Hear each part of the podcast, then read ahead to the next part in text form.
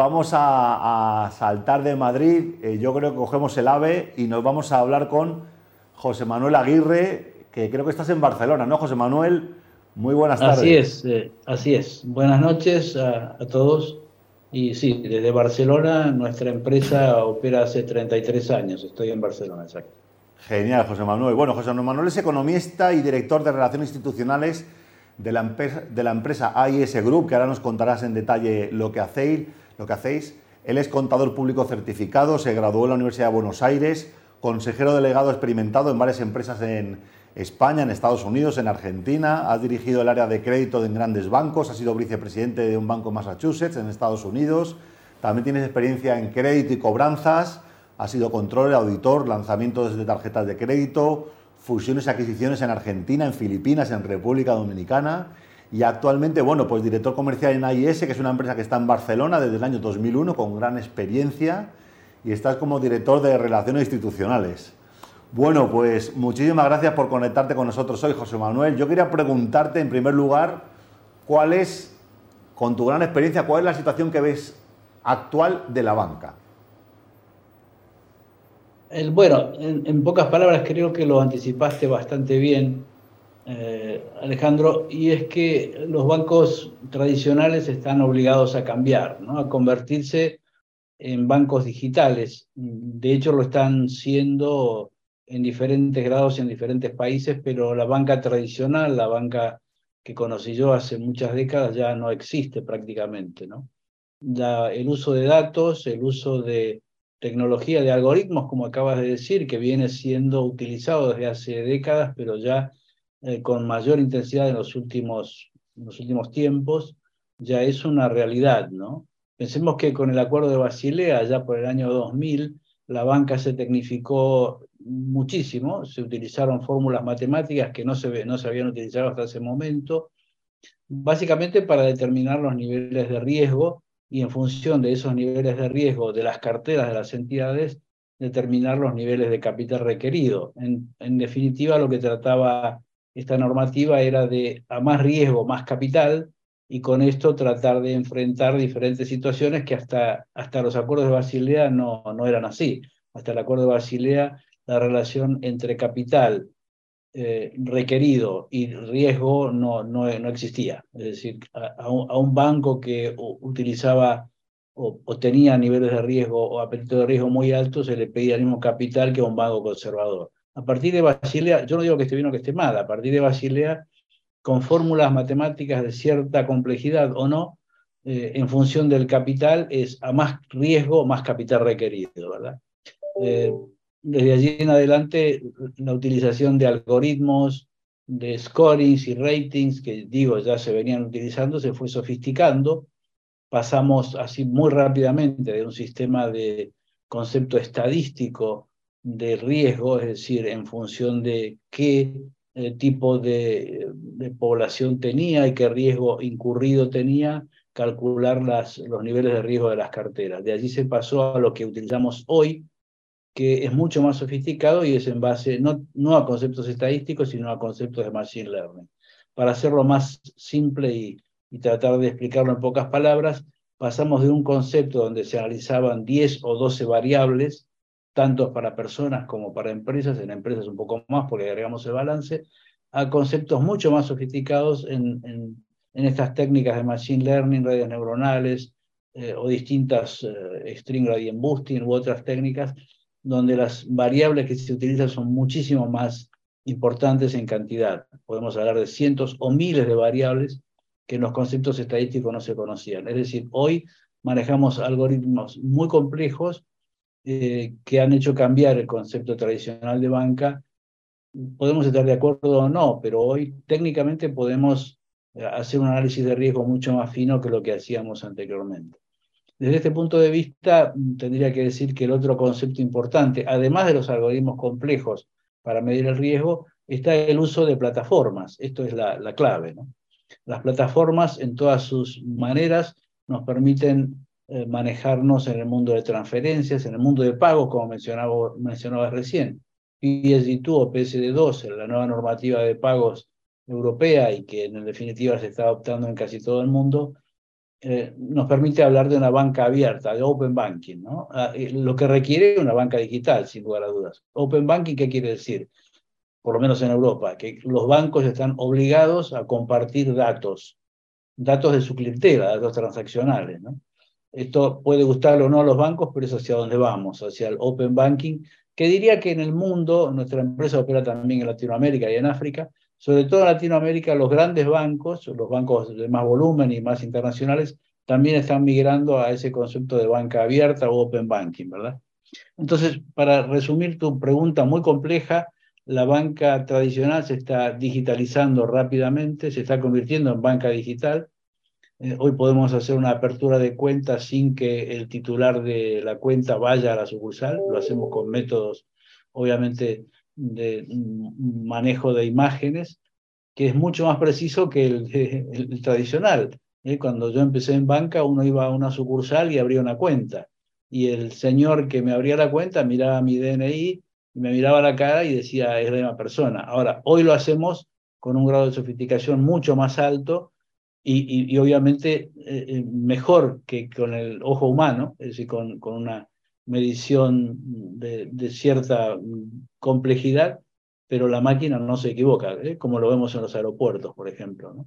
La máquina compara la foto de nuestro pasaporte con la foto de la persona que está tratando de pasar, hace una cantidad impresionante de mediciones y es mucho más efectiva que un simple ojo humano que a lo mejor puede confundir una persona con otra. Para volver al punto central, Alejandro, es eh, la banca se está convirtiendo en digital se está digitalizando rápidamente, no solo por necesidad, porque los tiempos lo exigen, sino porque la competencia la obliga, además de la normatividad. Fijémonos que desde el punto de vista normativo, la auditoría, como mencionabas recién, tradicional, era una auditoría contable. La auditoría de hoy, desde un punto de vista regulatorio, es más de fórmulas, de qué algoritmos utilizamos, de qué fórmulas estoy utilizando para medir riesgo de crédito, riesgo de mercado, riesgo operacional y son básicamente fórmulas matemáticas ¿no? que utilizamos para todo este tipo de mediciones. No sé si te contesto la pregunta, pero la banca se está moviendo hacia la digitalización, hacia open banking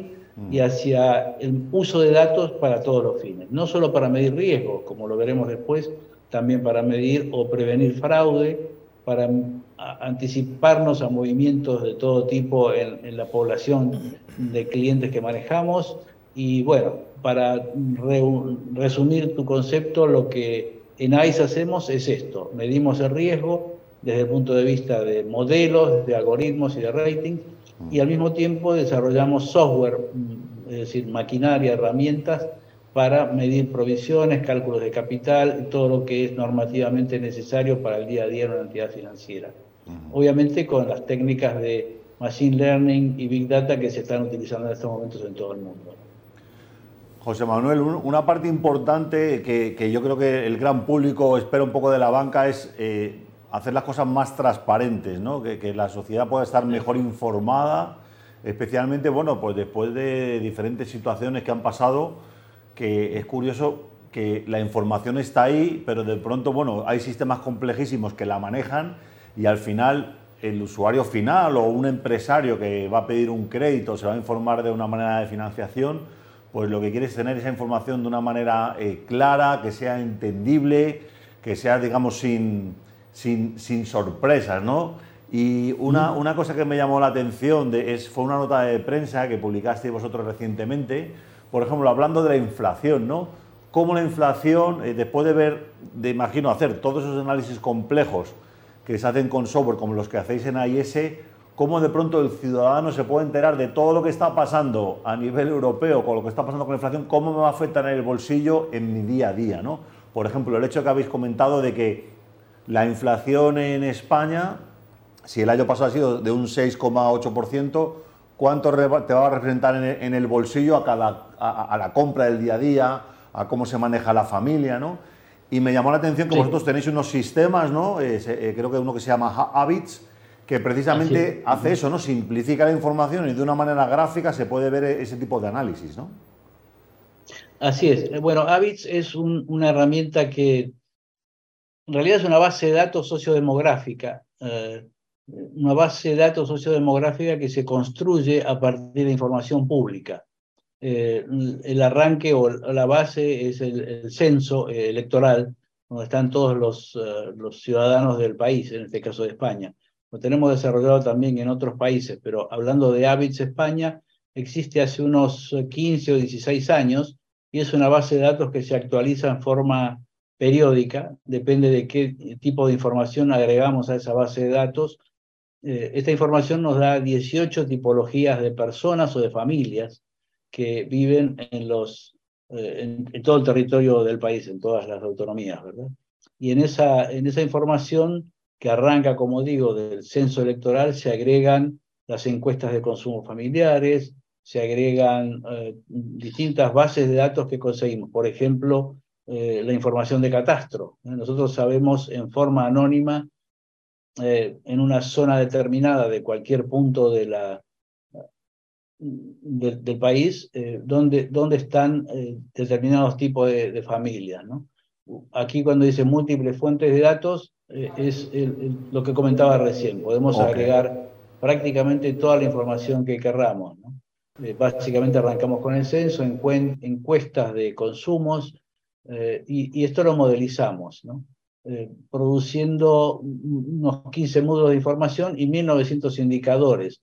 Esto es simplemente indicativo, es decir, a esta base de datos la venimos nutriendo y le venimos agregando información. Por ejemplo, la información de inflación, como decías recién, los valores de inmuebles, distintos datos son emergentes de esa base de datos que, como digo, la mantenemos permanentemente actualizada.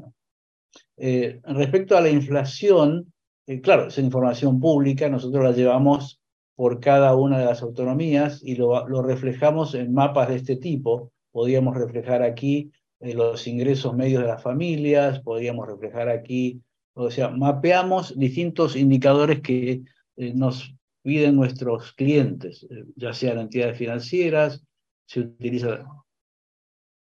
¿Perdón?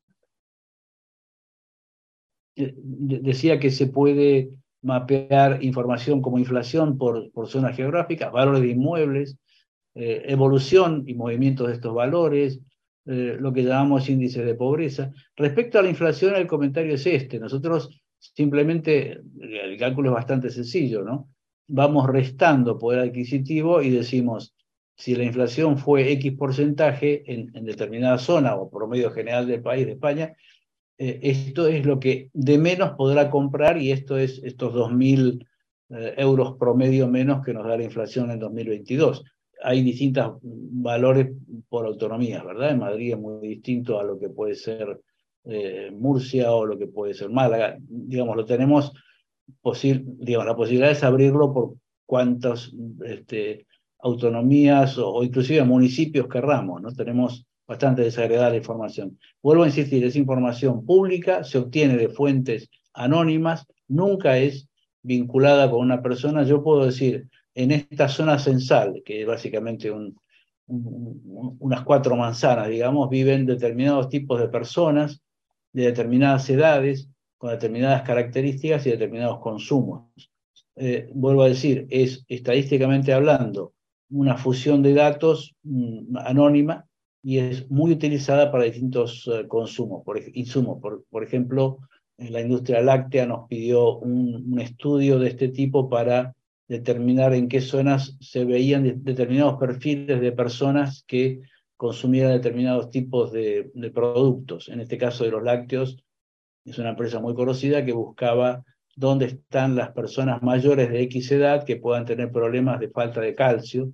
Entonces, con esta, base de datos sociodemográfica podemos determinar con mucha exactitud los promedios de edades que viven en esas cuatro manzanas de cualquier parte del país, ¿verdad? Digo cuatro manzanas como el ejemplo, pero por ejemplo podríamos hacer todo Madrid y ubicar y mapear, como mostraste recién en el mapa, los eh, distintos tipos de edades promedios que viven en determinadas zonas. Para campañas personalizadas se usa mucho también en seguros, en banca ni hablar. Para todo lo que es marketing, buscando determinados perfiles de consumidores, esta base de datos sociodemográfica es muy útil. No es ninguna novedad, ¿no? simplemente la hemos hecho con mucho cuidado y está perfeccionándose permanentemente. Como decía recién, un cliente en particular puede necesitar algún tipo de datos, simplemente agregamos ese tipo de datos, qué sé yo, consumo de electrónicos, consumo, automóviles de X cilindrada o de X calidad que se quieran determinar por zonas. Es una base de datos sociodemográfica muy bien hecha, ah, customizada, perdón, este, hecha especialmente para España. La hemos ah, desarrollado también en, en, Chile y en México y funciona muy bien. Buenísimo. Y entiendo que este sistema Habits puede ser usado por cualquier ciudadano o cualquier empresa puede usarlo. ¿Es un sistema que está abierto al público o hay que comprarlo? No, en realidad, en realidad eh, eh, no es abierto al público, sino que el, cliente en general son empresas, eh, lo pueden, lo consultan de acuerdo a, su tipo de necesidad, a la periodicidad. Por ejemplo, compañías de seguro es muy, muy, muy común que hagan campañas dos, tres veces por año y dos o tres veces por año busquen determinados perfiles de acuerdo al seguro que quieran eh, colocar o, comercializar, para hacer campañas dirigidas de forma eh, seleccionando el tipo de cliente que buscan, el perfil de cliente que buscan y no, eh, digamos así, de forma masiva sin detectar perfiles. ¿no? Pero no, no en realidad el, uso individual no, no, no está abierto al, consumo. Lo hemos pensado, pero no, no encontramos mucho camino, ¿verdad? Eh, podría hacerlo para el tema catastral, pero hay varias plataformas que dan valores catastrales o valores de vivienda. Que hay adicionales, sí, con el catastro. No, creímos conveniente competir en ese sentido. José Manuel, a mí me acompaña también eh, Carlos Rojo, que nos ayuda muchas veces cuando viene una empresa que maneja temas de datos. Y bueno, te quería saludar y también hacerte alguna, alguna consulta sobre esta magnífica plataforma. Encantado, cómo no, cómo no. Hola, José Manuel. Nada, ¿Qué tal? ¿Cómo eh, estás? Muy bien, una, muy interesante tu presentación y únicamente quería eh, preguntarte si podrías definir, eh, por ejemplo, en el, en el, campo de la banca o en el de los seguros, por poner dos ejemplos en los que tus datos seguro que se usan continuamente, ¿en qué dimensión del negocio están teniendo más impacto el uso de los datos, de datos como los que vosotros manejáis?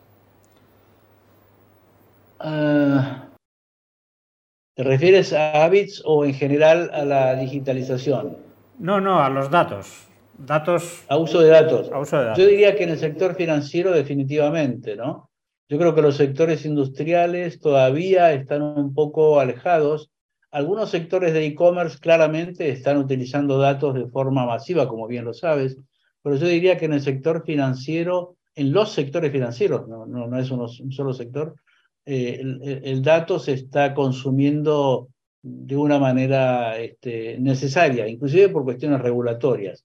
Me parece que en el sector de seguros eh, todavía se han despertado bastante más tarde que en el sector financiero. ¿no? Ya a partir del 2000 o 2000 y algo, ya veías que en banca el uso de datos era, era bastante masivo. En cambio, seguros, bastante después, diría 2015 o por ahí, todavía tenías, eh, teníamos consultas del tipo, tenemos toneladas de datos y no sabemos qué hacer con ellas. Las grandes empresas de e-commerce, por supuesto, utilizan muchísimo dato de todo tipo, y las grandes empresas en general, yo diría, ¿no? Pero en los sectores industriales yo lo veo más, tenemos alguna actividad en sectores industriales, por ejemplo, en cartón corrugado o en, o en industrias que tienen que ver con el e-commerce, y yo diría que todavía la data no es una materia prima imprescindible, o no se han dado cuenta, pero me parece, bueno, a lo mejor es de conocimiento mío. Obviamente en temas de marketing, sí, todo, toda empresa grande que esté haciendo campañas de marketing usa data para determinar objetivos y demás, ¿no? Pero en mi opinión, a lo mejor está muy sesgado porque trabajamos mucho con el sector financiero, ¿no? Fenomenal. No sé si te contesté. Pues la verdad que yo creo que como primer contacto, José Manuel, si nos llevamos una idea, ¿no? Clara de, de estos servicios que hacéis, que me parece a mí una propuesta de valor interesantísima. Bueno, prueba de ello es el éxito que tenéis, que sois una empresa ya que lleva funcionando muchísimos años. Así que bueno, José Manuel, la verdad es que necesitaremos, necesitaremos eh, como, como bien has dicho antes, afuera del micrófono, ¿no? Que necesitaremos quizá un par de oportunidades más para explicar bien en detalle eh, toda esta propuesta de valor, porque sí, la verdad que... Con todo gusto. La, cantidad un gran placer y un honor. ¿eh? Sí, la cantidad de, la cantidad de información que, que, podemos aquí hablar y sobre todo eh, el beneficio, el beneficio que trae a sectores como la banca, los seguros, como habéis comentado ahora, o incluso al ciudadano general, partiendo de datos que ya están a, mano de los, de los, ciudadanos, pero que, sin embargo, pues de pronto no son fáciles de entender, a lo mejor como, como se proveen en las plataformas originales, incluso las censales o el INE o, algunas oficiales, y, simplificarlo ¿no? mediante uso de mapas y todo lo bueno que hacen las empresas tecnológicas, ¿no? como, como enfocadas en usabilidad, para que sea útil y para que al final y al cabo el ciudadano o el empresario de a pie, recordemos que en España el tejido empresarial son 97% de empresas pequeñas y medianas, pues que podamos eh, eh, usar esta información para bueno, pues ser más competitivo y eh, beneficiarnos de ello. Así que bueno, te quería dar, gracias por tu, por tu, por tu intervención. Un, solo comentario final, y, es, este. para mí también es bastante interesante y fascinante, yo diría, el tema regulatorio, ¿no? que lo mencionaste de entrada en la presentación. La regulación en general va por detrás de todas estas innovaciones, simplemente porque los mercados y las necesidades se van cubriendo eh, a medida que va pasando el tiempo. Por ejemplo, cuando los reguladores entraron en los temas de Basilea, no tenían ni idea de estadística, tuvieron que aprender rápidamente a, ver lo que era un scoring y a, los conocimientos eh, estadísticos. Ahora están entrando muy fuertemente los temas de Machine Learning. Un regulador o un inspector de, de un Banco Central Europeo o un Banco de España tuvo que formarse muy rápido en estas disciplinas, ¿no? En, en, ponerse a competir con data scientists, porque esto es lo que utilizan las entidades financieras en general. Yo creo que el tema regulatorio merece un capítulo aparte, esto habría que tratarlo eh, a fondo. Perfecto, bueno, pues para que le quede también la información a la gente que nos esté viendo, os dejamos la web ais-int.com, donde está toda la información donde podéis contactar, además en el equipo directivo está eh, eh, con nosotros, bueno, pues su, director de comunicaciones, José Manuel Aguirre, desde Barcelona. Así que bueno, felicitar a una empresa española para que, bueno, pues eh, en, un entorno competitivo como es el, de los datos, donde hay mucha competencia extranjera, bueno, pues tenemos aquí material español, última tecnología para poder aplicarlo en nuestro negocio y ser más competitivos. Así que bueno, muchas gracias José Manuel por tu visita. Gracias a vosotros, es un honor. Nos vemos dentro de poco y bueno, cuando estés en Madrid sabes que aquí en Tinku Televisión tienes tu casa.